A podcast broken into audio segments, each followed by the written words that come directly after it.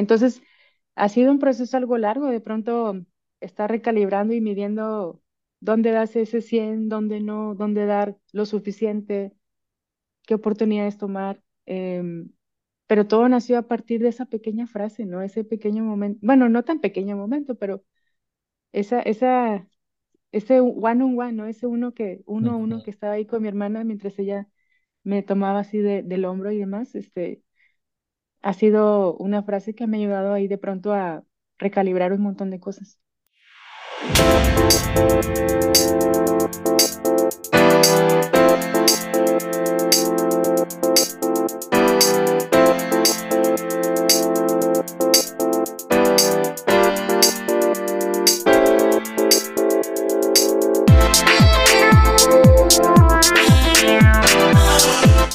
Bienvenidos a un episodio más de los Podcast, un podcast donde invitamos a personas que se están enfrentando a un cambio organizacional o bien nos están dando herramientas para reinventarnos hoy para el futuro. Eh, pues bueno, pues muchas gracias por, estar escuchando. Casi llegamos a 70 episodios con invitados. Entonces, bueno, un poquito más porque también tenemos otra sección de Beyond the Work. Eh, hoy tenemos una invitada muy, muy especial. Ella es amiga de, bueno, amiga mía y también amiga de, de digamos, eh, que es eh, Moni, Moni Aranda. Ya nos estará comentando un poquito más su, su perfil. Como quiera te pondremos aquí en la descripción eh, todos sus links para que la sigas y todo lo interesante que, que hace. Y, nada, pues estaremos hablando un poquito de, de, todo, desde escritura, desde burnout, de wellness, un poquito de todo, porque el perfil de Moni es muy completo. Entonces, pues nada, pues bienvenida a este episodio, bienvenida al podcast, Moni. Ay, pues muchas gracias, Luis. Estoy, estoy muy contenta de estar aquí. Creo que el timing, eh, bueno, el tiempo para vernos está, está muy ideal y aquí pues muy presente contigo y muy agradecida también porque pues nuestra, la amistad que hemos hecho es, ha sido muy enriquecedora para mí, tanto contigo como con los Polymates. Em, yo creo que ha sido de las cosas más enriquecedoras y más pues nutrientes importantes para la mente para este año. Entonces estoy muy, muy contenta. Muchas gracias por la invitación.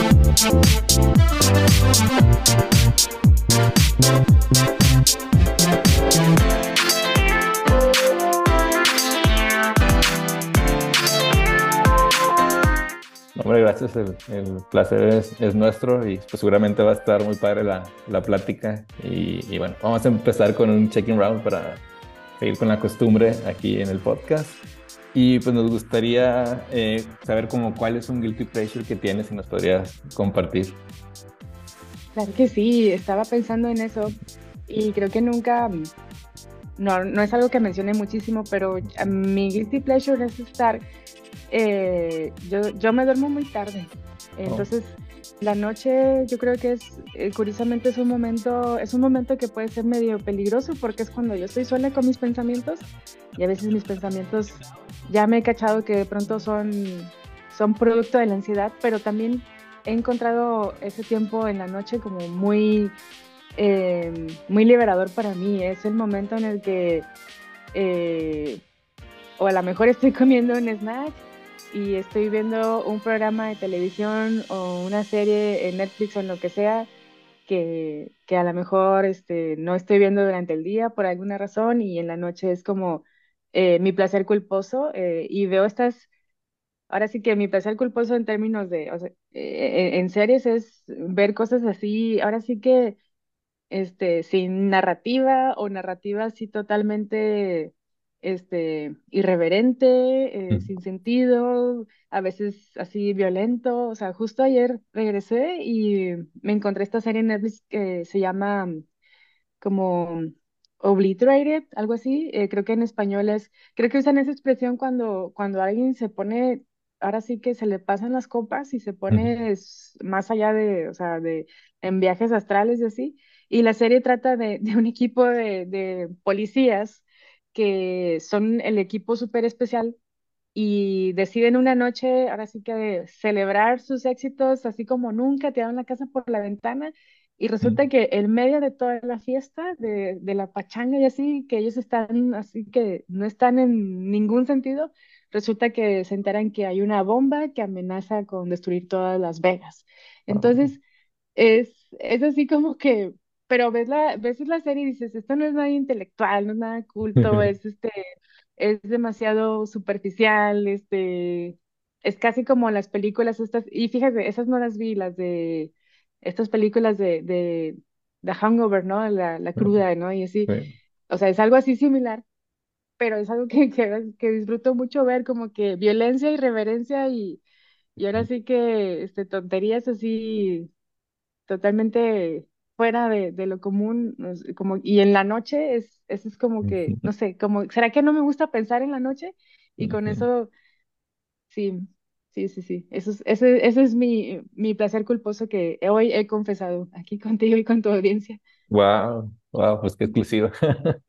Y, pero, pero sí, creo que también puede ayudar a, a relajarnos. Hay veces también que nos ponemos de que, oye, no quiero pensar hoy, voy a poner esto. Y, Ujú, y ya está, nada más estás riéndote o, o, no sé, reaccionando o, o no, procesándolo, ¿no? Simplemente que pase la imagen. Pero qué, qué guay, qué padre. Sí. Eh, pues, pues yo no lo vas a creer, mi placer culposo es lavar trastes. Es ¿En algo que me relaja muchísimo. Es algo, no sé, y a veces a la gente dice, oye, pues es que, ¿por qué no los dejas ahí que alguien más los haga? O no sé. Y yo creo que, no sé, lo como parte de mi rutina. Me sirve como que también poner un poquito la mente en blanco y, y, no sé, me encanta el agua. Entonces no sé si también la sensación de a veces sentir agua por tus manos o algo, no sé, es algo no sé, que disfruto. No, no, no, ujú, no, no, no creo que tenga algo relacional, pero, pero no sé, es algo que, que dices, bueno, al menos que esto se vea limpio y que, que ya está. Eh, como que no me gusta a veces dejar como cosas tan regadas, eh, que Claro, no claro. parezca, pero cuando no es la comida, sí, como, bueno, vamos a recoger y ya está, pero bueno. No sé. En fin, Ujú, eh, yo creo que este check-in para eso está, ¿no? Para conocernos un poquito más y ahora pues ya conocemos un, un poquito más de ti, eh, acá también de la, de la audiencia de, de un servidor. Eh, y bueno, pues metiéndonos en, en materia, no sé si podías compartir, bueno, en lo que, lo que entendemos es que pues bueno, empiezas a escribir o bueno, eres, eres escritora entre otras cosas, igual te ya nos irás contando pero cómo, no sé, cómo empieza ujú, este, este proceso de, de, de escribir, si te, te gustaba escribir cuando eras pequeña, aunque sea algo, o fue todo un descubrimiento para, eh, para ti, ¿no? Sobre todo que no es, en principio que no es tu principal ocupación ser, ser escritora, ¿no? ujú. Sí, la, a mí el tema de contar historias siempre ha sido súper, súper atractivo, súper llamativo, súper interesante. Es siempre desde, desde niña, si bien a la- no, no escribía muchas historias, pero sí era mucho de soñar despierta. Era mucho de, de si veía algo en la tele, alguna película en el cine. Yo siempre me quedaba mucho, me acuerdo literal así, mira el descaro, o sea, incluso eh, venía a la clase de, español matemáticas sí ponía atención, pero venía la clase, la clase de español y mi mente, hace cuenta, se, le decía a esa moni chiquilla, este, ah, ya llegó el momento para imaginar qué hubiera pasado si en esta película hubiera pasado esto que yo estoy imaginando, o sea, como que ya mi mente así se ponía en, en contexto de que voy a usar este tiempo para imaginar un montón de cosas acerca de la película que acabo de ver. Entonces, yo creo que hay, hay algo muy, muy mágico en el tema de, del- de las historias que nos rodean, las historias que nos cuentan. También hay algo, mágico en las historias que nosotros nos contamos.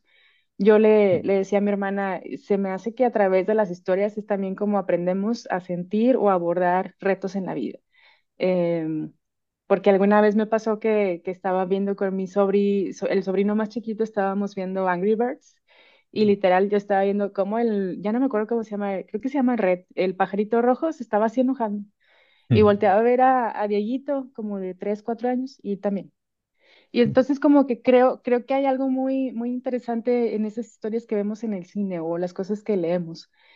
Entonces siempre, siempre, siempre, siempre ha sido para mí muy, muy atractivo el tema de de, del hecho de contar historias a través de las cosas que yo diseño tal vez o que yo hago, o ahora a través de las cosas que, que estoy escribiendo.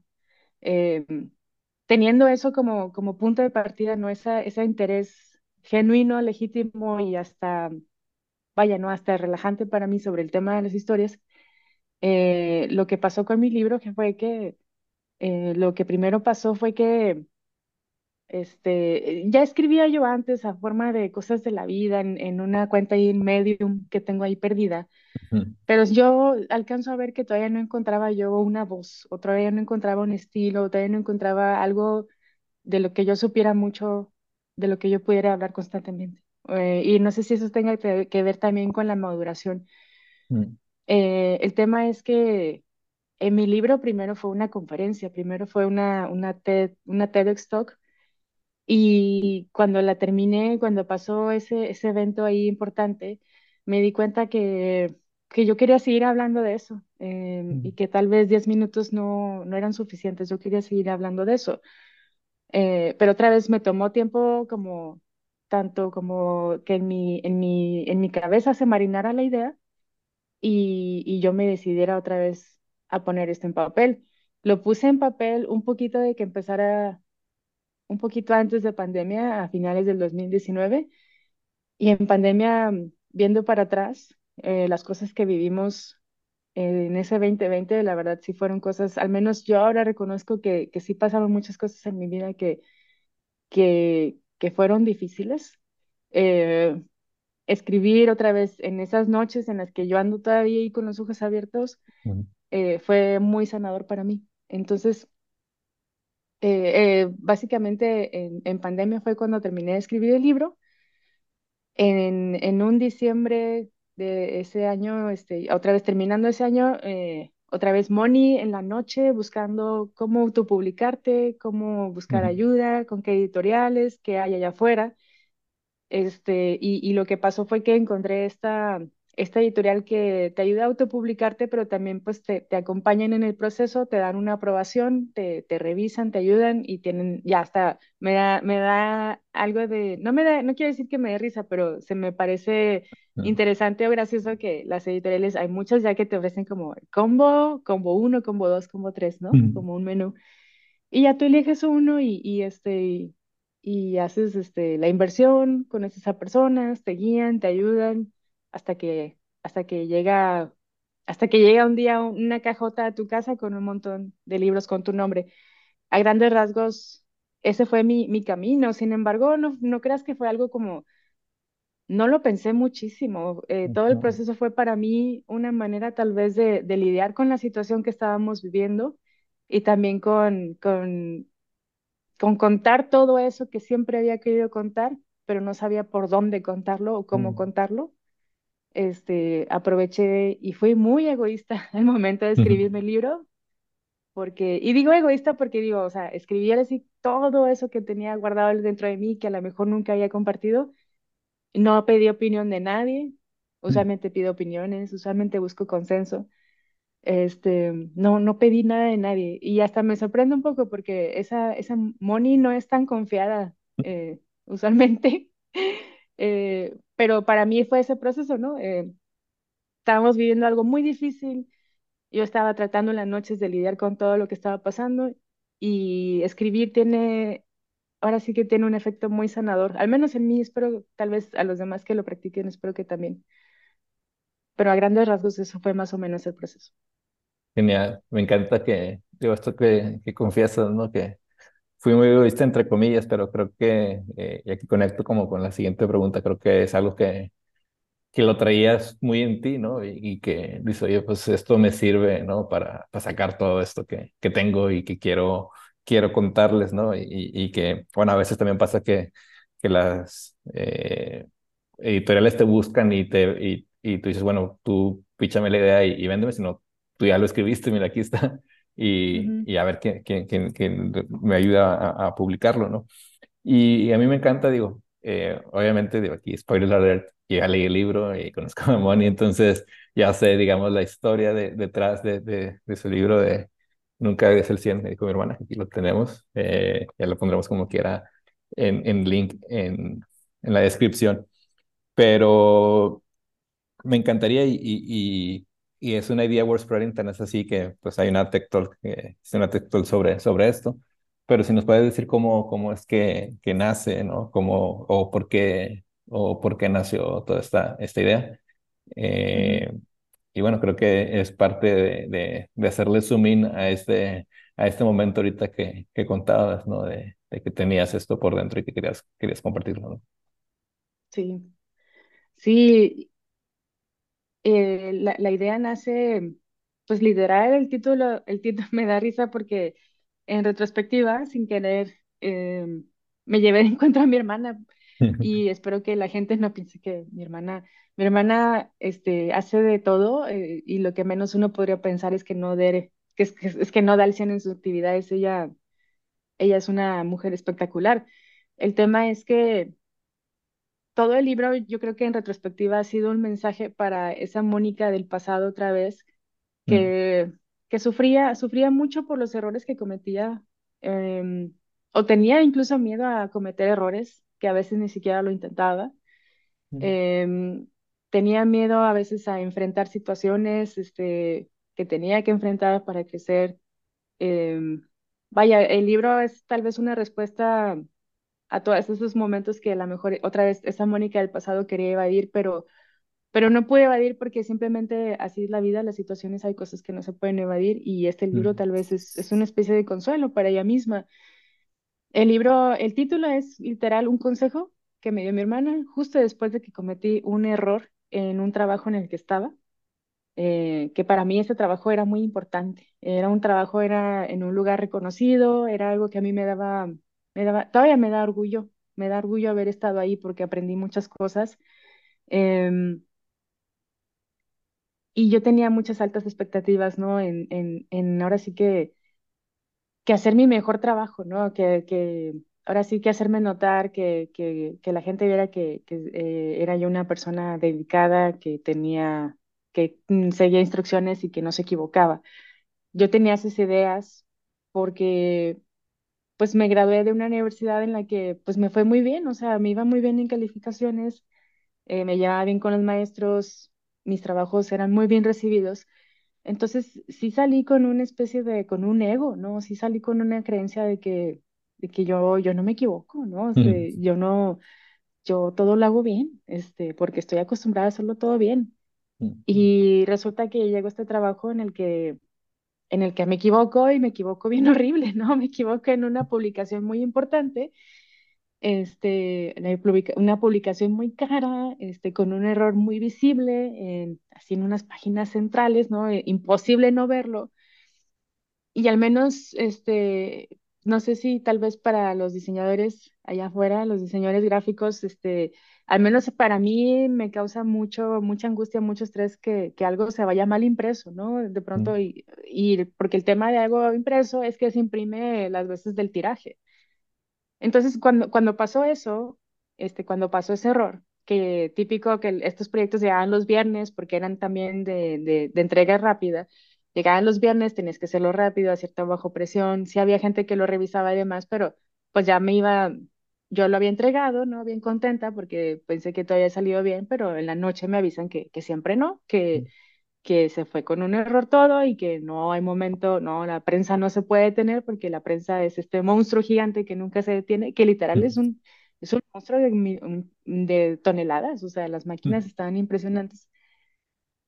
Y, eh, pues nada, o sea, Moni sin experiencia, sin, sin mucha noción de, sin mucha inteligencia emocional tal vez, sin mucha dimensión de las cosas, este, pues yo pensaba, híjole, pues ya me van a correr de mi primer trabajo real, ¿qué le voy a decir a mis papás, a mis amistades? Me van a regañar, el equipo me estaba llevando bien con estas personas que eran mayores que yo, este, mi familia, todo, ¿no? Todo, todo el tema de el qué dirán, ¿no? Ese efecto mm, spotlight que, que a veces tenemos, ¿no? ¿Qué van a decir de mí?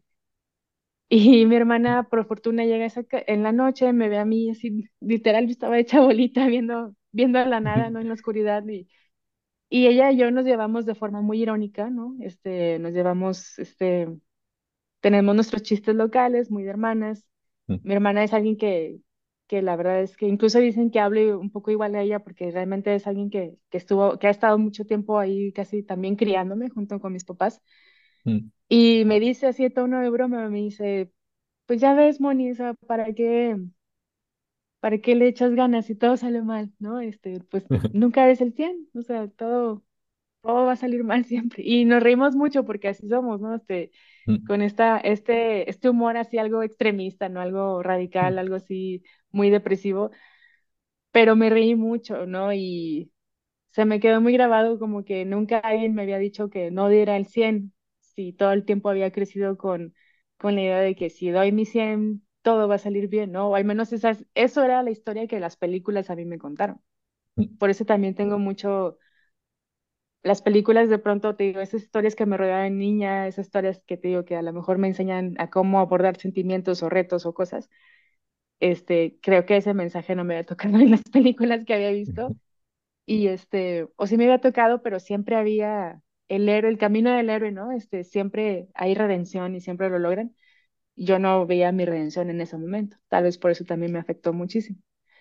Eh, y a partir de ahí me pregunté, bueno, entonces, ¿dónde sí doy mi 100, no? Y, y de pronto también se volvió en un pequeño acto ahí de rebeldía de mi parte de, entonces yo voy a decidir dónde, tal vez yo tengo que decidir de pronto dónde sí debo dar mi 100, porque en esta, en este proyecto que, que hubo gente involucrada también que, que a lo mejor también no, no vieron de pronto que, porque se tenía que aprobar este proyecto, este, a lo mejor a todos se nos pasó ahí un detalle, em, tal vez yo tengo que, que tomar de pronto la narrativa de las historias que me pasan para de pronto yo decidir dónde sí voy a hacer ese esfuerzo, ese mejor esfuerzo, donde voy a enfocarme un poco más y donde tal vez tengo que hacer algo lo suficiente, ¿no? Porque, porque en el camino me fui dando cuenta, en otros tropiezos que tuve, en otros trabajos, que, que si yo quería estar dando el 100 en todo el mon- montón de cosas que me involucraba, era ahí cuando yo me empecé a enfermar, ¿no? Cuando el estrés me causaba mm, enfermedades y demás.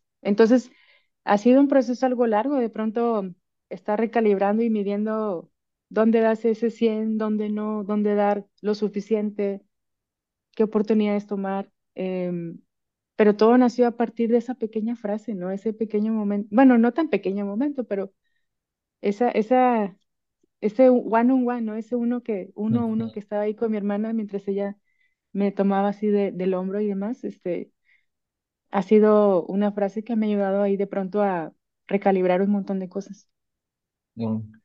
Sí, me encanta porque es como toda filosofía de vida y, creo que detrás hay, hay mucho, ¿no? Eh, quizás, y, y, eh, ahorita más o menos lo, lo, mencionaste, tú, no sé si con esta eh, experiencia o también esto que he dicho, que recalibrar un poquito, o no sé si es como un mood o in- intuitivo, pero tú sabes más o menos dónde, dónde podríamos dar el 100 y dónde tú dices, sabes que aquí no, yo sé como, obviamente pues le- lean el libro, pero si, si pueden decir como, dónde creen que, que pueda eh, vamos a decir, "Ah, mira, aquí sí vale la pena darlo, porque quizás para algunas personas eh, lo escuchen, oye, ¿cómo? Es que no vas a dar el 100, ¿no? Eh, o a veces estas películas, ¿no? Que nos ponen, o, ¿no? Eh, pero no sé, ¿tú dónde crees que hay un justo medio o cómo, cómo lo pondrías tú? Yo creo que eh, todo se, se resume muchísimo a un trabajo interno constante, em, un trabajo interno constante de, de también estar sacándole punta a nuestras habilidades. Em, hablamos mucho de pronto en organizaciones sobre, pues, cómo la gente también busca educarse al mismo tiempo, al mismo tiempo en el que trabaja, ¿no? En el, ti- en, mm, a veces el trabajo no, si- no están las ocho horas para trabajar en algo, a lo mejor hay cosas que haces más rápido y esos momentos a lo mejor los puedes utilizar para educarte y demás. Y en, en lo que menciono y también lo que he aprendido otra vez a, a base de ser yo mi propio experimento es, pues hay un montón de cosas que, que yo he aprendido en el camino, eh, que me han ayudado a ser un poco más eficiente o me han ayudado a, a administrar esas energías. Y obviamente, te digo, todo esto es tal vez un acto de rebeldía porque al final del día uno, uno va a decidir en qué, qué oportunidades son las que tú ves que tengan más ahora sí que más metas que, que se alineen con tus propósitos y que otras a lo mejor solo pues necesitas ayudarle a un amigo o ayudarle a alguien más, este, ya recalibrarás ahí también el esfuerzo que tengas que aplicar. Pero aquí el acto de rebeldía es pues no decirle a las personas que estás dando tu cieno, no, o sea, el acto de rebeldía es, este, exige que, que tú estés ejercitando esos músculos, eh, esos músculos que aplicas en tu trabajo, en las actividades que hagas, y que tú decidas, eh, tal vez no sé si sea la mejor metáfora, pero a veces yo creo que hay, un, hay días en que, en que los, los fitness coach, ¿no? Los, los, estas personas que van al gimnasio a, a ahora sí que acumular masa muscular y tener, alcanzar esos cuerpos perfectos, yo creo que hay días en los que, típico que pues hacen pierna, brazos, lo que sea, hay días en los que yo creo que a lo mejor eh, sabiendo que pueden ellos levantar, no sé, pesas de 20 kilos, a lo mejor hay días que levantan pesas de 5 kilos y lo hacen igual de bien que, que siempre. El punto es, eh, o al menos lo que, trato que, lo, lo, que trato de decir con el libro es acostumbrarnos lo suficiente como ir entrenando, ir subiendo tal vez eh, el peso de las actividades o el peso de, de las pesas que vamos de, de pronto aumentando nosotros para entrenarnos lo mismo, el mismo acercamiento lo podemos hacer en el trabajo. Hay cosas que me da risa, hay cosas en el trabajo que hago muy rápido y, las, y la persona del otro lado dice, wow, Moni, está increíble, ¿no? Y dije, pues es que ahora sí que te gusta mucho lo que hice, pero es por mi experiencia, o sea, y lo hice rápido y ya no me cuesta tiempo, pero porque estuve ejercitando ese músculo por años. Entonces, esa es la invitación también, o sea, ahora sí que ejercitar otra vez esas, esas, esas habilidades que tenemos y aplicarlas también para ayudar en, en el trabajo, para hacerlo lo suficiente, ¿no? Para, para ayudarles a los demás, pero al mismo tiempo también nosotros ver qué cosas te alinean o, o van con nosotros o cosas en las que nos queremos involucrar. Eh, lo, eh, lo, que pasó con la frase este, es que un día, un día en, mi, en el trabajo actual, se me salió decírsela a un amigo y yo nunca la había dicho en voz alta, siempre había sido un mantra en mi cabeza. Mm. Entonces, se me salió decírsela a un amigo porque a mi amigo lo que le estaba pasando estaba, estaba él trabajando con un proyecto y mi amigo es muy bueno en lo que hace, es sumamente excepcional. El tema era que hizo tan buen trabajo que el cliente le estaba pidiendo más, ¿no? O sea, a lo mejor tú le hiciste una calculadora que puede hacer todas las operaciones básicas. Mm. Pero mi, mi amigo es tan excepcional que le agregó eh, operaciones un poco más complejas. Y el cliente se dio cuenta y el cliente todavía le estaba pidiendo operaciones todavía más complejas, ¿no? Estoy ahí haciendo un, un ejemplo rápido. Entonces yo le dije, ay, es que diste el 100. O sea, nunca es el 100. ¿Y qué? Y ya le dije, sí, porque le, le entregaste un paquete súper, súper bueno envuelto y a lo mejor nada más tienes que haber hecho lo que te requirió originalmente. Eh, a lo mejor con eso te hubieras ahorrado ahorita la angustia que estás viviendo porque el cliente te está exigiendo cosas que a lo mejor ya están saliéndose dentro de tu nivel de capacidad. Entonces es, es, mm. es un poquito rebelde, o sea, es un poquito así de, de ver otra vez, hacer lo que me piden y a lo mejor tal vez me encuentro yo en una oportunidad en la que en esta sí me quiero involucrar, entonces tal vez aquí yo sí quiera desplegar un poquito más mis alas y tal vez ahí sí quiero apostar por un algo más alto. Pero es mucho de, de, de, que la invitación del libro es que tú estés un poco más presente y que venga, venga de ti. Sí, creo que también ayuda mucho esto de, como dices, creo que ese conocimiento ¿no? propio eh, y, decir, bueno, pues igual a mí que, que me hace mejor o, o, eh, o dónde puedo aportar yo más valor, no sé. Eh, pero sí, suele pasar mucho, como dices, como con este amigo que, que a veces damos de más y como decimos acá, pues se cuelga, ¿no? La gente y, y, tú, eh, espérame. y ya no, es muy difícil estar cuando estás en esa inercia de, de, soltarte o poner un alto, ¿no? Cuando ya no lo pusiste tú. Y, y, sí, concuerdo con este acto de, de rebeldía, ¿no?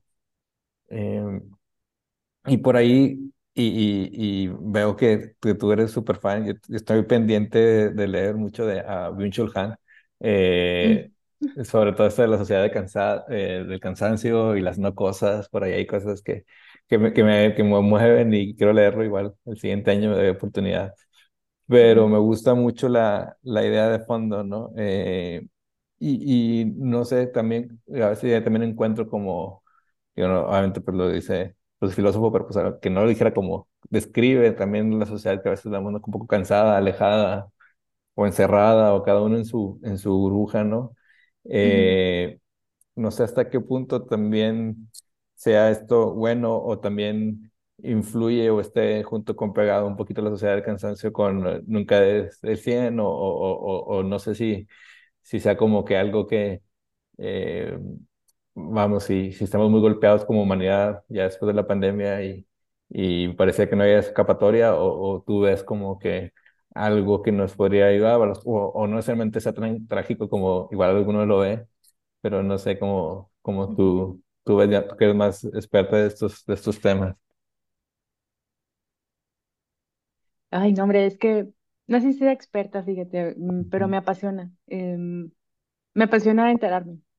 Eh, y digo, no sé si experta porque mis credenciales simplemente son mi experiencia, este, mi experiencia Godín.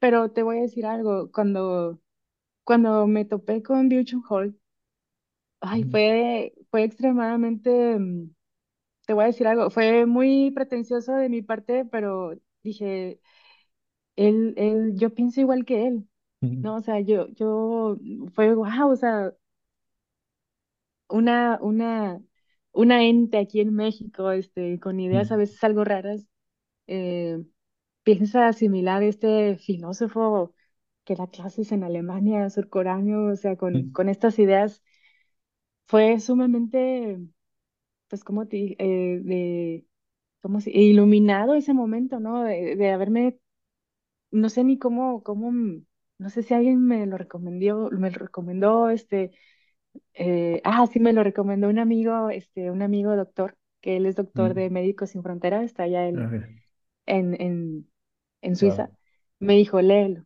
porque me acuerdo que yo le enseñé mi, mi, ese pequeño speech que había hecho para TEDx, ¿no? Entonces le enseñé eso y me dijo, Moni, tienes que leer, eh, tienes que leerlo a él, hace, uy, 2018. Y cuando, te digo, en toparme con, con las ideas de él, este, toparme con sus libros, toparme con sus conceptos fue otra vez, digo, un momento, un momento de, no quiero decir validación, pero fue muy, muy padre como de pensar, no estoy loca. o bueno, este, no, pensar, pensar que, que, que, que, que, que tal vez hay algo aquí que está pasando que, que vale la pena trabajarlo. Em, ¿por qué? Porque lo que menciona es, para mí es sumamente revelador, o sea, tiene, siempre hablo de esto, pero es que de veras que, que a mí mm, eso me causa, mm, me impacta demasiado, ¿no? Que menciona él que, que cada época está marcada por una, por una enfermedad, ¿no? Este, una enfermedad que, que ahora sí que arrasa con la sociedad. Em, en este caso, a mí me gustaría preguntarle, no sé, de pronto, eh, porque aquí en este caso, nuestra era, pues la pandemia vino a causar estragos, ¿no? A la humanidad. Y ahora sí que ha reconciliado un montón de cosas. Eh, pero él menciona también que, que al menos en, en, eh, en el siglo XXI, eh, las enfermedades que iban a marcar esta época iban a ser de, del índole de salud mental. Mm. O sea, él menciona que si en el pasado fue la peste bubónica, ahora iban a ser pues temas como la depresión, la ansiedad, los trastornos ahí que, que pues no quiero hablar de cosas que desconozco, pero pues que sé que padecen muchas personas, ¿no? Em, ¿Por qué? Porque somos el resultado tal vez de una generación, de una, de una sociedad capitalista que estaba en función del trabajo, ¿no? Que tal vez em, yo tenía esta idea, eh, creo que con la revolución industrial, pues se vino esta frase, ¿no? De, del tiempo, el tiempo es, el tiempo es oro, ¿no? El, y, todo estaba alrededor del trabajo, ¿no? Siempre todas las cosas, cosas muchas cosas que veo en el trabajo es acerca del tiempo, ¿no? El tiempo de entrega, qué tan rápido saquen las cosas, qué tan enterados estás de cómo salen las cosas. Siempre estamos como, siempre está esta idea de producir y producir y producir y, y, el tema es que ah, si las máquinas se descomponen por producir tantísimo, porque nosotros también, o sea, no, no estamos eh, alejados también de padecer el mismo cansancio que una máquina, nosotros también nos desgastamos. De hecho, nosotros estamos en desgaste constante porque es el ciclo de la vida. Em, entonces, teniendo en cuenta ¿qué te digo, no? Que, que de pronto yo tenía estas ideas sobre el esfuerzo, dónde lo aplico, por qué me desgasto, porque, y a lo mejor lo tenía a poca escala, ¿no? En, en mi localidad, en mi propia vida, de cómo yo veía que me desgastaba por estar, estar yo cayendo en, en conceptos de, de la de ganar esos méritos, ¿no? De Mm, destacarse, de, de ser esta persona, de crearte esta persona que es capaz de producir muchísimo y, y, y recibir y ser celebrada en las llamadas mensuales, este, ¿a costa de qué, no? ¿A costa de qué estaba haciendo todo eso? ¿A costa de que estaba alcanzando cosas con celebraciones algo vacías, celebraciones que realmente no iban a cultivar o resonar realmente en mi vida, en, en todos los aspectos de mi vida? em, yo lo estaba viendo a, a pequeña escala, ¿no? Yo estaba viendo como que ya estaba viendo yo los resultados de, de recibir otra vez, ¿no? Estas felicitaciones vacías por haber hecho un buen trabajo o, o, o este, o, haber hecho el trabajo o haber estado, que me dijeran, wow, Moni respondió a las 12 de la noche porque estaba pendiente, porque está muy comprometida con el trabajo, porque trae la camiseta bien puesta. Como que tenía yo, toda, estaba yo viviendo todas estas ideas y estaba viendo por otro lado que Richard Hall decía, no eso no está bien, ¿no? No está bien estar viviendo acelerado, no está bien estar viviendo, buscando ese, ese tema, esa celebración tal vez superficial, em, tal vez no, pues no tan integradora, no tan llenadora como, como el de al tener una vida estable, ¿no? Como el de estar presente. Eh, decir también que siempre estamos, también encontrarme con, con sus pensamientos sobre pues, cómo, cómo estar constantemente conectados nos impide de pronto ahora sí que presenciar la realidad o presenciar la vida y, eh, y vivir también bajo los esquemas de, de lo que vemos en las redes sociales, de, de pronto ver cómo hay personas que, que avanzan más rápido, pero porque lo estás viendo en un algoritmo que lo está poniendo y aparte esa información está curada, un montón de cosas que de pronto yo me di cuenta que, que estaba viendo y que me estaban haciendo daño, porque, porque sí estaba yo viviendo pues engañada, ¿no? Viendo que, híjole, es que mi compañero ya avanzó muchísimo o le están celebrando más y yo, yo sigo aquí, yo sigo igual, no sigo creciendo, no estoy produciendo. Me topé con un, me, ha sido un camino muy de, ahora sí de como pues de construcción, de quitarte paradigmas, de quitarte esquemas de Oye, tal vez no es necesario que esté produciendo todos los días y tal vez no es necesario que esté que sea productiva todo el tiempo y tal vez no es necesario que siempre esté contestando mails rápidamente. O sea, me fui quitando un chorro de capas que, que me estaban oprimiendo bastante. Eh, entonces, el concepto de la sociedad del cansancio, yo me- que me atrevería a decir que, que al menos sí es algo que, que estamos viviendo en estos tiempos por también por los medios que nos rodean, eh, por las redes sociales, por los conceptos que todavía venimos arrastrando de, de generaciones pasadas.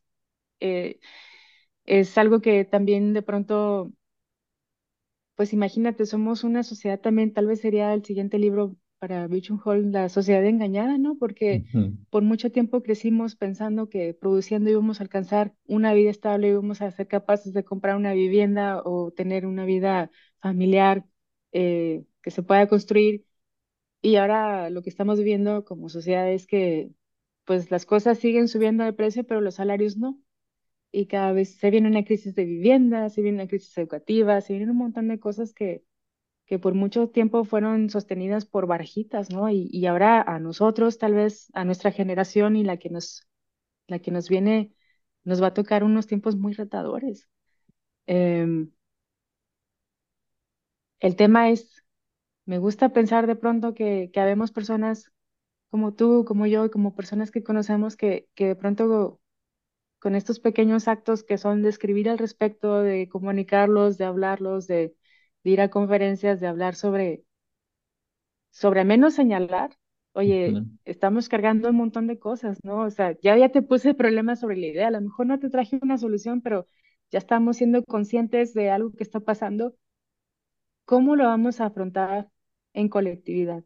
Eh, que creo que, que creo que la colectividad va a ser la solución a este tipo de retos. Eh, y eso lo traigo también justo porque la semana pasada este, tuve la oportunidad de, ay, fue un día bien horrible ese. El jueves hubo un evento, este, increíble el evento, Cumbre Internacional, lo organizó el gobierno del estado aquí de Nuevo León con la Secretaría de Igualdad e Inclusión, que está increíble la Secretaría de Igualdad e Inclusión, hace un montón de eventos increíbles. Y con esta, ay, me olvida, ay, me olvidó el nombre, pero Ay, se sí, me olvidó, em, Marta Herrera, Marta. Herrera. Sí, este, yo lo traigo fresco también. Eh, bueno, se trajeron un montón de conferencistas fuera de serie y cerraron con, con Malala, ¿no? Este, cerraron con Malala. Yo llegué, por fortuna, a ese cierre. Y Malala precisamente, ella menciona, ¿no? Este, ella menciona que, que lo que ha logrado su fundación y lo que ha logrado ella, que es el tema de educar a la niñez, ¿no? Este, educar a las niñas, ¿no? En Pakistán.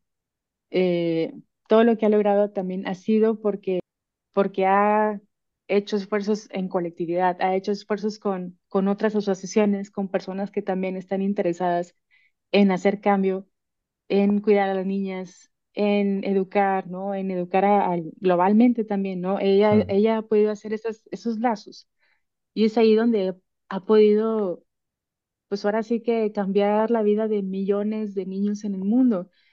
Entonces, pues fue ahí donde yo me di cuenta, ¿no? Y, y otra vez, este, hay fuerza, hay fuerza en los números, ¿no? Hay fuerza en hablar de esos temas, sembrar ideas allá afuera y ahora sí que, que trabajar con personas que que también tengan el propósito algo pues similar al tuyo ujú. y, y en grupo pues ir ahora sí que rompiendo barreras o sembrando ideas o este hablando con personas, creando lazos y alcanzando alcanzando más o cubriendo más este terreno, ¿no? Para para ahora sí traer conversaciones que que deben cambiar el mundo. Em, que bueno, igual y no, no me quiero adelantar mucho, ¿no? Pero yo creo que a través de la, de esta colectividad es de pronto en la que podemos, pues ahora sí que cambiar ciertas actividades, ciertos comportamientos en los espacios laborales, ¿no? Que. Que, que estamos, pues ahorita viendo, viviendo retos, viendo noticias día a día sobre si la gente tiene que regresar a trabajar, si el remoto está haciendo daño a las empresas, y las que las 40 horas, que las 48 horas. La verdad es que creo que Es difícil, pero ah, me atrevo a decir tal vez que al final del día, para abordar esos problemas, hay que hacerlos en grupo, ¿no? Porque otra vez la- la- los números tienen mucha fuerza. Pues me encanta y cómo, cómo pones, o sea, creo que al final es, como dices, el problema no, no es un problema particular, sino que es algo que estamos viviendo, o sea, todo, todo el mundo, ¿no? Que creo que está todavía sacudido y parece que entramos a una crisis y salimos de, y, salimos de una crisis y entramos a otra. Eh, pues no hay que ser ingenuo y ver como pues estas, estas guerras que nos parten, ¿no? Un poquito el eterno conflicto eh, árabe-israelí, eh, también todo lo- la invasión ucraniana que parece que, que se nos olvidó, pero pues sigue estando ahí Ujú, eh, la guerra en Sudán, África, ¿no? Entonces, pues sí, como que, y sumaba la invasión de medios y de cosas, más las cosas que, propias que tenemos nosotros cada uno, ¿no? Entonces parece que, que suena muy cuesta arriba. Y, y sí, y, y esto me, me gusta mucho cómo lo trata de llevar también a lo colectivo. Y aquí destacando, y, y me encanta, quiero leer esto como literal, tal cual, citarte. Eh, bueno, tienes un newsletter en, en LinkedIn, también lo vamos a poner en la descripción. Eh, yo también soy seguidor, me encanta. Igual ahorita si quieres compartir, eh, que también compartas en inglés, entonces tú también igual si nos cuentas un poquito de la experiencia que te da el inglés.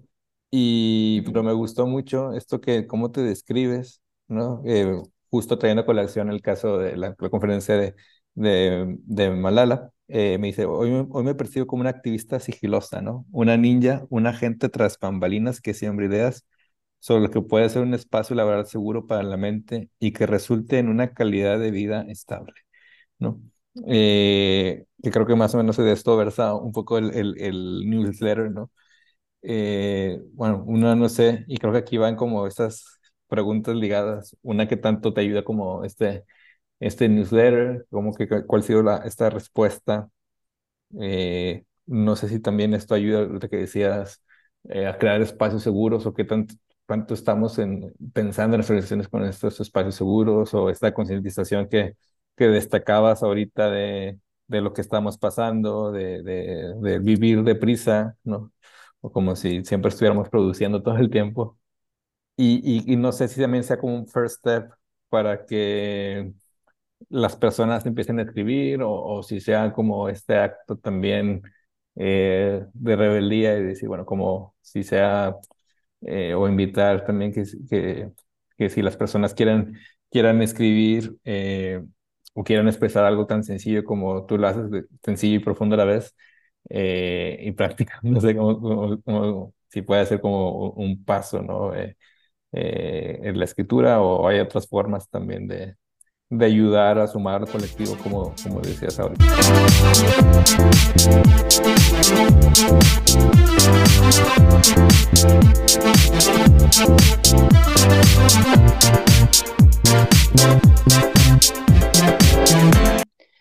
Yo creo que, mm, pues nada, el, precisamente eh, la frase, lo, lo que mencionas de que puse ahí por haber, por haber escuchado a Malala, ella, ella le, creo que le preguntaron, ¿no? Este, ella dice, dijo ahí básicamente que, que cualquiera puede ser activista y que, y sobre todo se, me gustó mucho también que se dirigía, había mucha, muchos, este, ¿cómo le decimos? Preadolescentes en la audiencia y este, y les dijo, o sea, es que ustedes son el futuro, pero también son el presente, ¿no? Y eso me resonó a mí como ya, este, eh, la otra vez escuché el término treinta y teen, este, me dio mucha risa.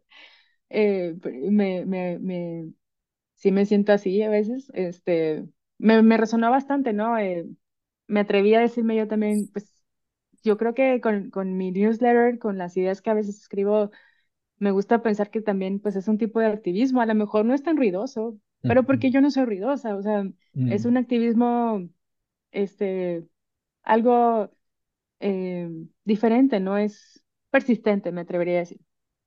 Y el tema es que con lo que escribo, te digo, porque al principio mencionaba que, que me tardé mucho en encontrar esa voz para escribir, ¿no? Me tardé mucho en encontrar de qué podía escribir o de qué me sentía, con qué me sentía yo como escribiendo. Y me da risa que todo siempre, siempre estuvo en mis narices, ¿no? O sea, oye, de pronto ya me di cuenta que tengo más de 10 años siendo una profesionista, ¿no? Trabajando en empresas. Y hay un montón de cosas que, que he sentido en el pasado, que he vivido, que, que a lo mejor no gestioné bien, ¿no? Que no gestioné bien, que yo siempre estaba persiguiendo esa chuleta, por así decirlo, ¿no? Siempre estaba persiguiendo esa, esa percepción de los demás. Eh, de esa, esa Moni, Moni perfecta, Moni ideal, pero esa Moni también muy destruida y muy cansada, este, me di cuenta que, que podía escribir todo eso. Y en el camino, pues ha sido muy reconfortante encontrar que, que no, son cosas, no son cosas aisladas que yo he vivido, mm. ha vivido un montón de gente más. Y es lo que también me he encontrado con otros libros y demás, o con gente que he podido conversar al respecto, este, por eso, o sea, como que cada vez estoy, traigo ahorita muy, tal vez voy a cerrar el año con esta, con esta idea de la, de trabajar en conjunto, ¿no? Porque a través de ese conjunto es también donde yo me he podido enriquecer más y, y traer ideas nuevas a ese newsletter.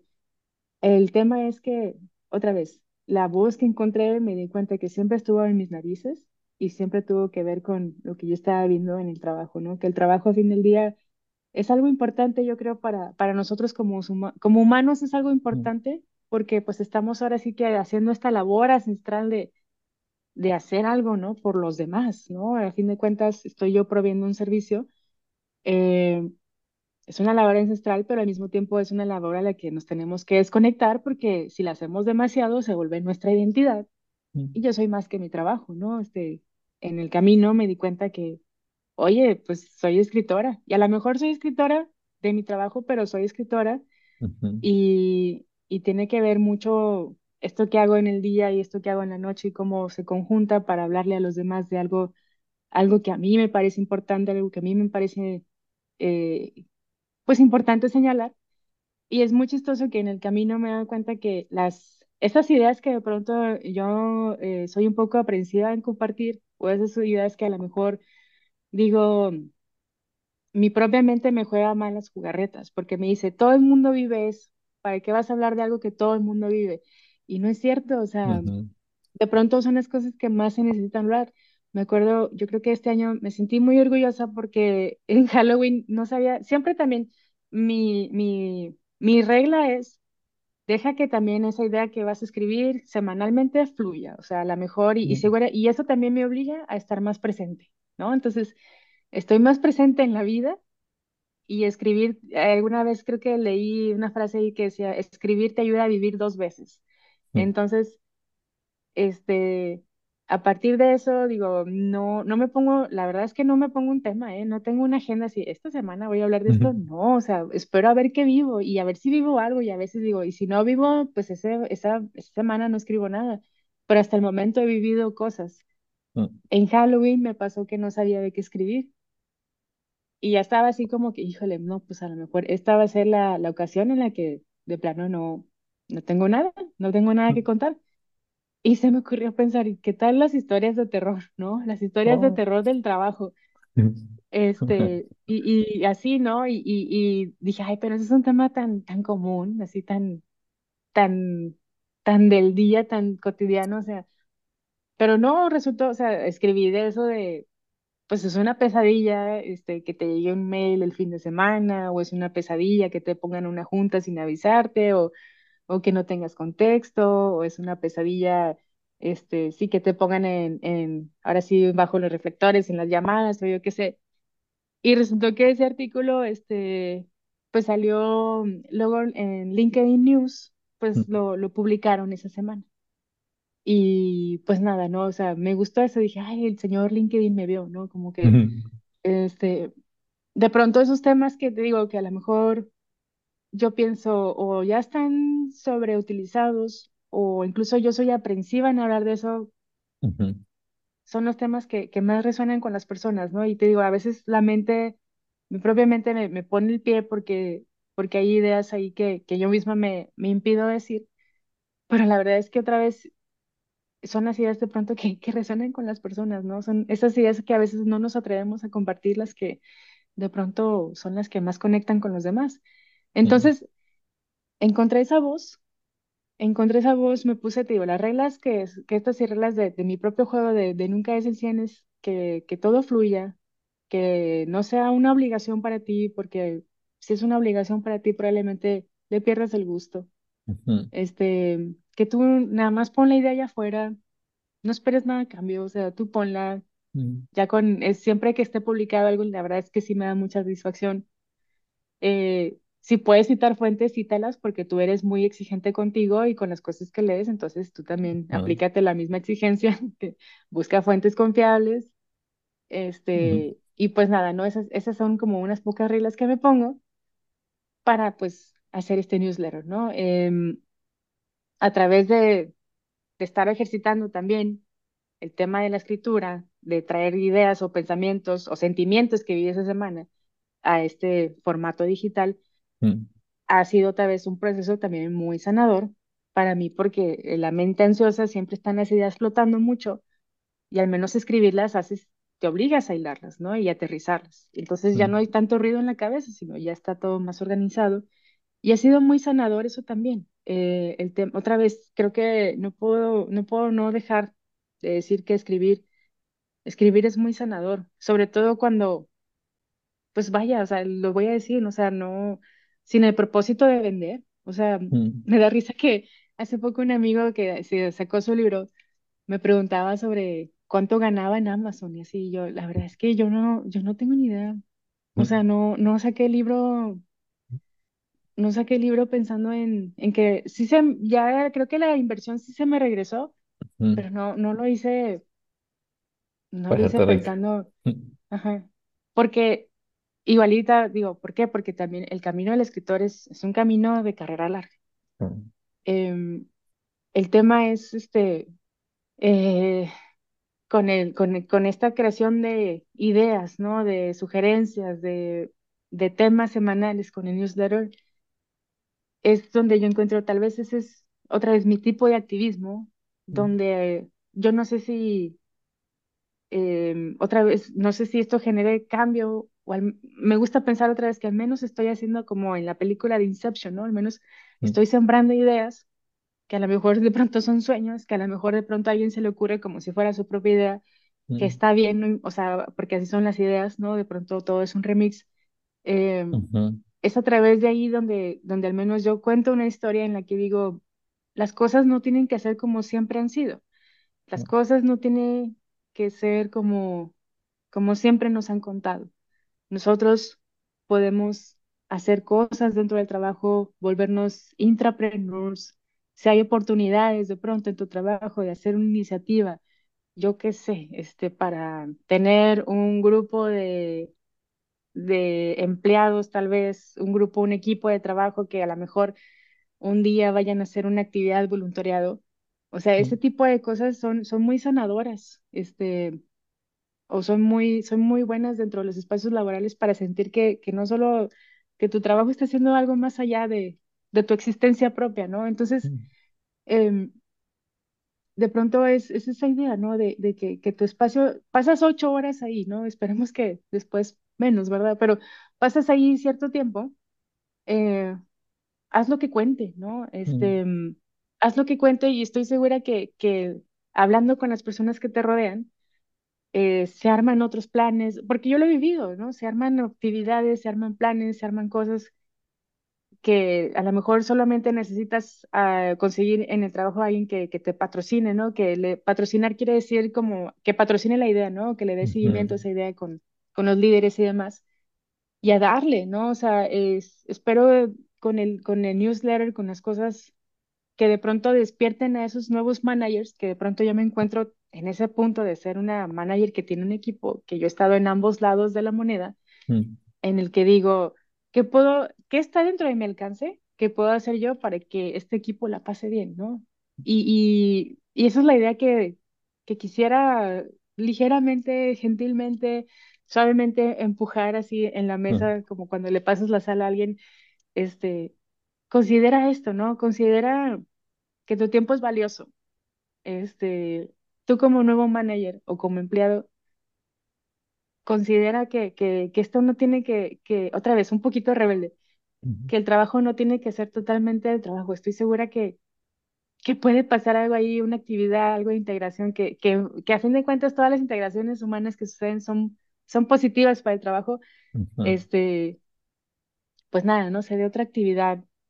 O te digo algo así como que algo de esas cosas que, que usualmente son este eh, trascendentales, ¿no? Como donación a algo, una vez en el trabajo donamos sangre, este, cositas ahí de pronto que te llevan un poco más allá, o sea, eh, no todo tiene que ser como, como por años estuvo escrito, ¿no? Es lo que trato de, de al menos, quisiera yo con el newsletter, con las cosas que, que se publiquen, invitar. No, y seguro, seguro lo estás logrando, ¿no? Me, me gusta esta, esta idea que hice, bueno, eh, hizo, bueno, esto todo el mundo eh, lo sabe, entre comillas, y no, pero siempre es bueno que, que alguien le ponga voz o alguien le ponga, eh, lo ponga por escrito, ¿no? O le dé su respectiva mención, porque luego también hay personas que, ah, mira, pues no soy el único, ¿no? O estas, como le llaman, eh, es como un secreto a voces, ¿no? Pero pues que haya más voces como la tuya que, que esté resonando en muy distintas, eh, muy distintos lados, en, eh, distintos tipos de trabajo, pues que también, eh, vamos, haces, haces mucho bien ya con ese, ese ejercicio, ¿no? yo, yo, incluyéndome, ¿no? Porque también, como dices, a veces está la tentación de pensar que todo, todo es trabajo, ¿no? Y, y, no es cierto, como dices, somos, somos más que, que eso, es parte de nuestro reflejo, ¿no? El, el, el, trabajo, pero hay más, hay más cosas que creo que, que nos constituyen y nos hacen más, más ricos, ¿no? Eh, más grandes. Mi mención a lo mejor tiene forma también de, espero no sea un grito de ayuda no, o una pregunta, pero te voy a decir algo porque justo lo tengo muy fresco de, de haber experimentado la, la, Feria del Libro de Guadalajara de este año, ¿no? Que, que te digo, se sentía ahora sí yo sentía como que estoy en las Olimpiadas de los libros, o yo qué sé, ¿no? Sí, como para poner así la magnitud de, del evento. Sí, y la gente, ah, muchísima gente que, que asistió. Em, hay una cantidad increíble de libros, ¿no? Este, es muy vasto el mundo de los libros, como el de las canciones, como el de la música, o sea, es, es este, a veces me, Incluso a veces co- como que me rebasa pensar cuántas canciones existirán allá afuera, ¿no? Cuánta música habrá allá afuera que no he escuchado. Y lo mismo con los libros. Em, el tema de, de, al menos lo que yo viví con el libro es que también todo se dio porque sí tenía la idea, sí tenía la necesidad de sacar esa idea, la Mm, tenía, la, la necesidad de sacar la idea era, era más que nada, y digo que pues, fue un proceso, yo le digo egoísta, seguramente hay otra palabra menos, menos negativa, yo tenía que sacar esa idea, ¿no? Yo sentía la urgencia de sacar, de crear esto y sacarlo allá afuera. mm, Que él iba a ver bien, que él iba a ver mal, nunca me ha importado eso. Este, porque tengo un trabajo de día, ¿no? Entonces, este, ¿qué más quisiera yo que, que en algún momento yo pudiera hacer una escritura de tiempo completo? No lo sé, quién mm, sabe, o sea, una, una va a seguir persistiendo, ¿no? Una va a seguir escribiendo. Em, el tema es que, como, bien- como bien mencioné, la forma en la que llegué fue porque pues yo tenía la oportunidad de invertir en mí misma también, ¿no? Tenía el capital para, siempre he pensado que, y creo que también lo han dicho muchas personas, o sea, las buen- inversiones buenas son las que haces para ti, ¿no? es- Este, que me gusta pensar eso. Em, si no, con eso no, no pierdes. Em, entonces, te digo, yo, yo tenía esa capacidad, ese privilegio de, de invertir en mí, ¿no? De apostar en mí. mm, Eh, y estaba otra vez hecha la idea de que quién sabe si esto va a ser redituable para mí, pero hay algo en ti, algo dentro que te consume, que, que te dice, es que tienes que sacar esto fuera, ¿no? Tienes que sacar. mm, Y, y te digo, yo me encontraba en, bajo, bajo estas, esto, este contexto, ¿no? Yo podía invertir en mí para hacer esto. El tema es que no, no muchos tienen la oportunidad de invertir en sí mismos, ¿no? No mm, muchos tienen este pues esa eh, otra vez, ¿no? Esa oportunidad, ese privilegio tal vez de, de apostar por uno mismo para cumplirte o cumplirte esos sueños, cumplirte esas metas. Em, creo que en la actualidad pues hay, pues hay tam- sabemos que hay becas, ¿no? Sabemos que hay cosas allá afuera que te pueden ayudar. Obviamente pues estarías bajo los contextos de competitividad, ¿no? Estarías compitiendo mm, contra otras personas, sería ver si es alcanzable para ti o no. De pronto también pues ya hay, hay ideas o creo que hay pues plataformas como pues conseguir también los, el presupuesto, el capital para hacer otra vez esa inversión, conocer a una persona que, que cree en ti, que invierta en ti. ¿Qué más me mm, encantaría? Este, ahora sí que yo ser como esta, la actriz Reese Witherspoon, que mm, después de haber hecho su, su, este, su imperio por las películas y demás, ahora le da oportunidades a escritores emergentes, tiene wow, su libro, no sé tiene su, su club de libros, ¿no? Y luego su- con su club de libros, esos libros luego se convierten en series. Hay un montón de series que ha producido que, que son libros, ¿no? Entonces, wow, pero es algo ahí, pues es algo ahí capitalista, ¿no? Que se ha convertido muy redituable para mm, ella, pero al mismo tiempo, pues subió a mucha gente a ese barco, en este barco de colectividad con la plataforma que ella tiene, ¿no? De pronto, imagínate, este, pues sí, ¿no? Este, alguien, alguien va a escuchar tu mensaje, va a resonar contigo y tal vez hasta te patrocine o te lleve más lejos, ¿no? O es como, como este tema de, de voz a voz y demás. Son apuestas ahí que suceden, ¿no? Son situaciones que están fuera de nuestro control, pero al final del día, sí es importante, si tenemos esa idea, y a veces poca, yo pocas veces creo en mí lo suficiente como para sacar ideas, porque te digo otra vez, yo misma me pongo estos tropiezos. Este, si tienes esa idea, la verdad es que también consideremos que, que ahorita hay, lo bueno es que hay muchas plataformas también digitales que mm, existen allá afuera, creo que existe Wattpad, existe Medium, existe Newsletter en LinkedIn, o sea, puedes tú ir creando tu, tu base, de- es, vaya, yo, yo era mucho también de leer fanfictions, que son este, eh, lecturas o historias sobre películas o temas allá afuera escritas por fans, ¿no? Y, consumo muchísimo eso también, este, ese es un guilty pleasure, ese es un placer culposo también. mm, Eh, hay muchas plataformas digitales allá afuera, también redes sociales que te permiten ahora también sacar tu contenido, ¿no? Sacar ese mm, libro, sacar eso que quieres escribir. Eh, el tema es que, digo, yo habiendo dicho esto, ¿no? Que yo puedo invertir en mí, que tengo esta copia física, que, que he podido ir a otros lados y hablar de eso, Em, que no te detengan, o a la persona ya, ya, ya afuera, ¿no? Que, que no te detenga a lo mejor el capital, ¿no? Considera el- este mundo digital que hay allá afuera, considera también la facilidad ahora de que, que es de crear comunidades, de tener grupos digitales donde puedan compartir ideas. Considera eso también. Y, y, y, y, y, y la verdad es que traigo mucho esto porque justo en un momento en la FIL me agarré de valor y me acerqué a una editorial porque me gustó mucho los títulos que tenían. La editorial se llama Malpaso. Eh, ahí le- les compré un libro ahí que se titulaba eh, algo de ¿Por qué no nos gusta el odio? Algo así, me gustó mucho. Em, ahí te busco el título, no lo dije bien, estoy segura. Eh, pero este, tenía muchos títulos muy rebeldes, ¿no? Y, dije, me voy a acercar. Y me le acerqué al muchacho que estaba ahí y le dije, oye, es que mm, yo tengo este libro, estoy jugando con la idea de tal vez sacar una segunda edición. ¿Ustedes reciben manuscritos? ¿Cómo funciona? Este, y el chico, así como, típico, creo que es muy, a lo mejor tal vez de los creativos que así eh, suspira, ¿no? Este, te van a ayudar, ¿no? Pero como que ellos también están agarrando vuelo para contarte algo, ¿no? Entonces me dicen, este, te lo recibo, me dio su tarjeta, este, yo lo comento, eh, pero mira, no te puedo, no te puedo prometer siquiera si lo van a leer, porque, porque así es, o sea, muchas editoriales reciben manuscritos que a lo mejor no leen, porque tal vez sí entiendo que tienen, a lo mejor sí esperan que llegue alguien con ya un nombre ya construido, porque pues eso garantiza tal vez ventas, ¿no? ujú, pero me dice esto, yo, yo hago esto, o a lo mejor te, y a lo mejor se lo, también se lo puedo enseñar a una amiga que es agente literaria, pero no te prometo nada, porque, porque mira, yo he querido también sacar mi libro y he estado en estos eventos, he trabajado muchísimo y, y simplemente no se ha dado.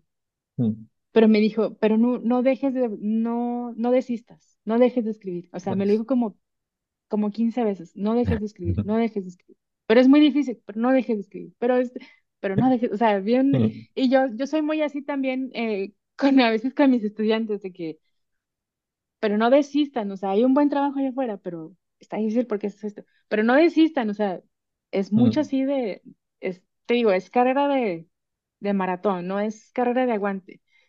Eh, el tema es eso, o sea, no dejes de escribir, no dejes de escribir.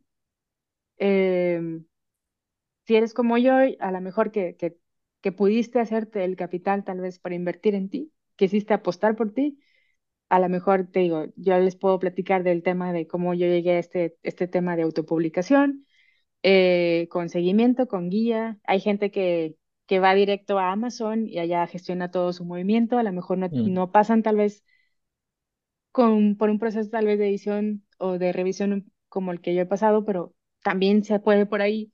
O te mm, digo, hay un montón de plataformas digitales que también te permiten construir un contenido con seguimiento. Creo que incluso Penguin Random House tiene esta plataforma tipo red social, pero como para subir también tu, a manera tal vez de post, como que tu historia, ¿no? Y de ahí mm, te, te ponen, te ponen ahí un, un pequeño mensaje de que puede ser que uno de nuestros agentes, de nuestros agentes te encuentre, ¿no? Así.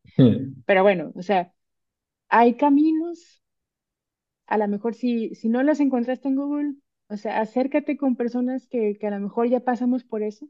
mm, Eh, ármate de valor si eres igual de aprensiva que yo, acércate con ese chico que estaba ahí sentado a preguntarle y dejarle tu libro. Este, hazte la idea de que a lo mejor no te va a responder en meses o a lo mejor no te responde, pero movimiento, ¿no? Este, la, la última vez que platicamos me, me, me, me quedó muy clavado que me, me mencionabas de Jorge Drexler. Y Sí. fíjate que por, por mis hermanos yo lo escuchaba. Y hace poco me, me puse a escuchar, yo creo que porque me sembraste la idea, dije, ay, güey. Y tiene esta canción de, si quieres que algo se muera, déjalo quieto, ¿no? Entonces, Ah, así son todas las cosas, ¿no? O sea, es verdad. este, no dejes de escribir y, y considera un montón de canales allá afuera y, y si tienes dudas, pues aquí estamos, o sea, y si no tienes dudas, pues compártenos lo que escribiste, ¿no? Y aquí estamos, o sea. Nice. No, está genial. Sí, sí, sí. Y, y quizás, digo, me toma a título personal porque también tengo ahí un libro o varios libros pendientes, ¿no? Eh, que, que transcribir y, y darse el tiempo, ¿no? Y, y también, como dices, eh, creo que la, la mejor inversión, como dices, es la que se hace en uno mismo, ¿no?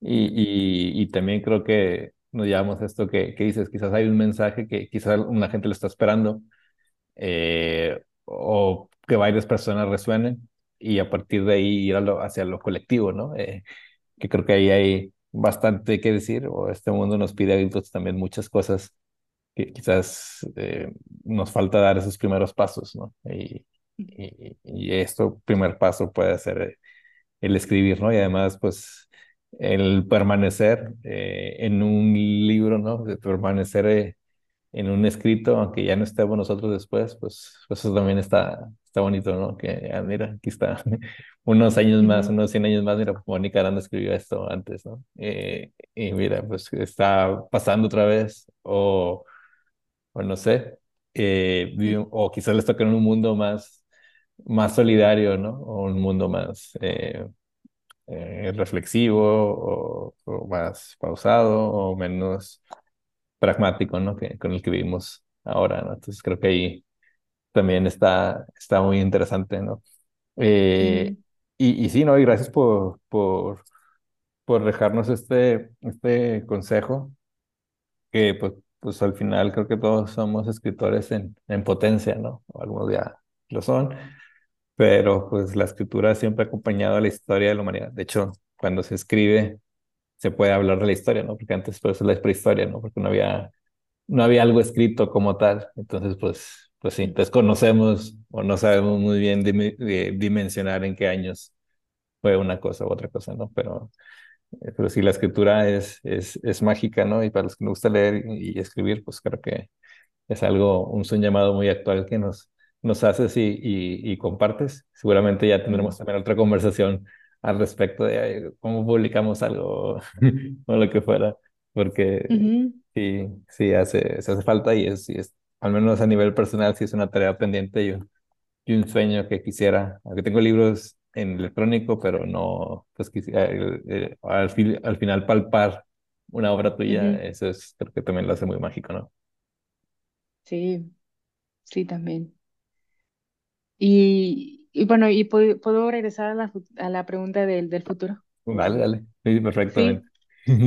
es que está bien cañón, porque mm, Mm, el futuro, al menos que a mí, al menos que a mí me, me ilusiona a nivel, es que no sé si, si incluso se, se entrelazan entre estos futuros, pero es que no, es que ahorita en esta etapa, en esta temporada tal vez de mi vida, no, no encuentro solución a estos grandes problemas mm, si no es a través de, de la comunidad, ¿no? Si no es a través mm, de, si no es a través de, de, de personas congregadas con un propósito, con una idea clara eh, de lo que se quiere abordar, de lo que se quiere cambiar, mm, este, es, es, mm, para mí, hasta el momento no, no se me ha ocurrido otra solución ante ante las ideas allá afuera que, que existen, ante las situaciones allá afuera que, que no suceden, ¿no? Ante el tema, te digo, y, y híjole, es un, es un, es un hoyo ahí, este, negro de, de ideas, ¿no? De que, mm, de, sin vacío, ¿no? Este, de, de ideas de, pues los medios, las noticias que nos rodean, de pronto son, pues son cosas filtradas que nos llegan tal vez, a lo mejor, la búsqueda de la verdad cada vez, cada vez, cada vez va a ser más retadora mm, Em, hay una periodista que me gusta mucho, que sigo, se llama Carol H. Solís, Carol Solís. Ella dice que ahorita no existe la objetividad, este, mm, porque pues ya todos, todos podemos generar contenido también, ¿no? O sea, o eh, lo vivimos mucho en la pandemia, ¿no? Con el tema de las noticias falsas, este, que había tantos reportajes que se habían, ahora sí, eh, con credibilidad, que, que tal vez no tenían la información más legítima, más real de lo que estábamos buscando. Eh, encontrar la verdad va a ser un tema muy grande o es un tema que estamos viendo ahorita y en el futuro.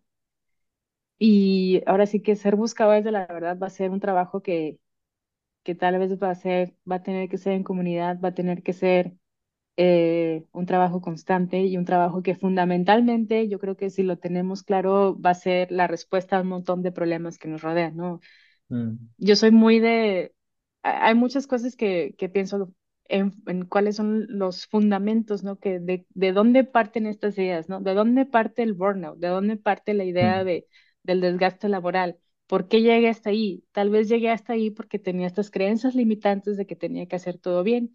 Y esas creencias limitantes vienen, están sobrecargadas de pronto en nosotros como sociedad, ¿no? Como que me fui muchos pasos para atrás para llegar a las conclusiones que ahora comento y, y, y a veces pienso, ¿no? ¿Cuáles son los ¿Cuáles son los puntos de partida o estos puntos fundamentales que, que tal vez si, si hacemos este, ingeniería en reversa, de pronto, tal vez a través de ahí podemos abordar estos problemas? Entonces, el futuro que me ilusiona es un futuro, un futuro honesto, ¿no? Un futuro, tal vez, este, un futuro en el que yo pueda encontrar, pues, la, y es, tal vez es muy ambicioso pedirlo, pero un futuro en el que yo pueda tener acceso a la información, ¿no? Tener acceso a información que me ayude que me ayude a educarme a mí y que ayude a educar a los demás. La mm, educación también es un proceso fundamental que si, si se abordara de otra forma, yo creo que también se solucionaría un montón de problemas ahorita, mm, pero, pero por temas de, de sociedad, de gestionamientos del gobierno, de políticas, este, vamos a ver los resultados y va a ser un reto en el futuro, ¿no? Este, mm, ¿cuántos niños no dejaron de estudiar porque no tenían acceso a Internet? Que algo tan sencillo, ¿no? En la pandemia. Eh, entonces, Tal vez, tal vez eh, este, mm, mi- el futuro que me ilusiona es, ¿qué será? Un, un futuro honesto, accesible para todos, este, que me permita de pronto crear relaciones humanas en las que yo confíe con las personas con las que trabajo, en las que yo me pueda comunicar o esté, esté lo suficientemente, eh, suficientemente educada e informada para comunicarle a las personas con las que colaboro, que estos tal vez son los metas, principios, goles de la empresa. Y a partir de esa información clara, este, y esa explicación clara, exista la confianza de alcanzar esos métodos, esos, esos metas, esos puntos, esos propósitos, mm, sin que yo tenga que estar encima de estas personas, sin que, porque otra vez eh, me he encontrado con que a veces a las personas nos cuesta explicar cosas y no sabemos explicar cosas porque no estamos suficientemente informadas. Entonces, por eso me regreso mucho a estos problemas fundamentales que he encontrado este año que es otra vez, tal vez tengo yo que aprender a expresarme mejor, tengo yo que mm, educarme a expresarme mejor.